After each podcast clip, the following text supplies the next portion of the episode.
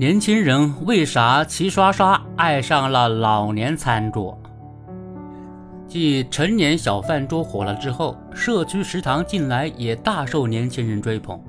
有媒体调查就发现，每到饭点便有大量年轻身影活跃于社区食堂内，有的社区甚至出现老少各半的情况。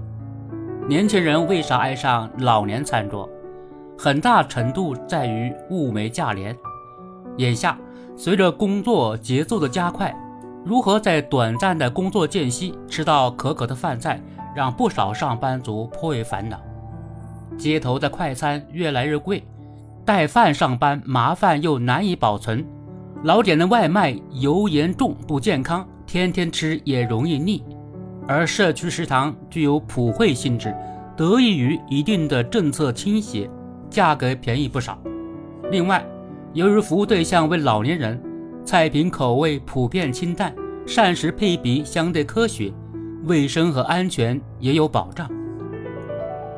一餐十几块钱就能两荤一素，这还天天不重样。集齐诸多优点的老年餐桌，一下子俘获了年轻人的心。到社区食堂蹭饭成新潮，也从另外一个侧面折射出上班族的。吃饭难问题，上班族工作压力大，能不能吃饱吃好，关乎幸福指数，也关乎工作效率。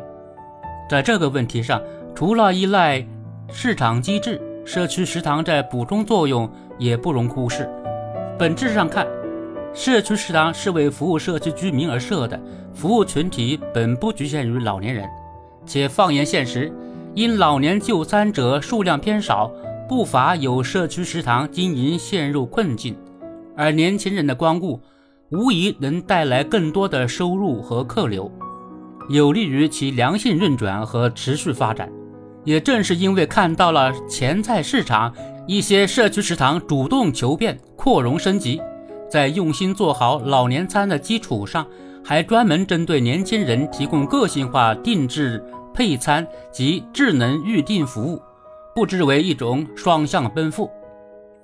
但也要看到，作为便民服务业态，社区食堂主打薄利多销，前期往往经营压力较大，需要政府部门、社区和社会力量多加支持。就眼下来看，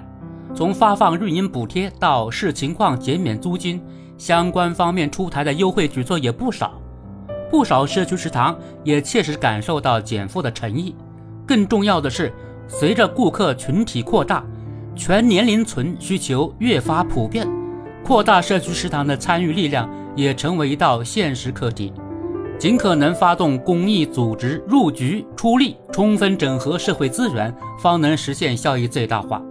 具体到每个社区，情况不一，条件不同，如何在实践中针对本社区人口特点与实际需求探索出好办法，也考验着相关方面的智慧。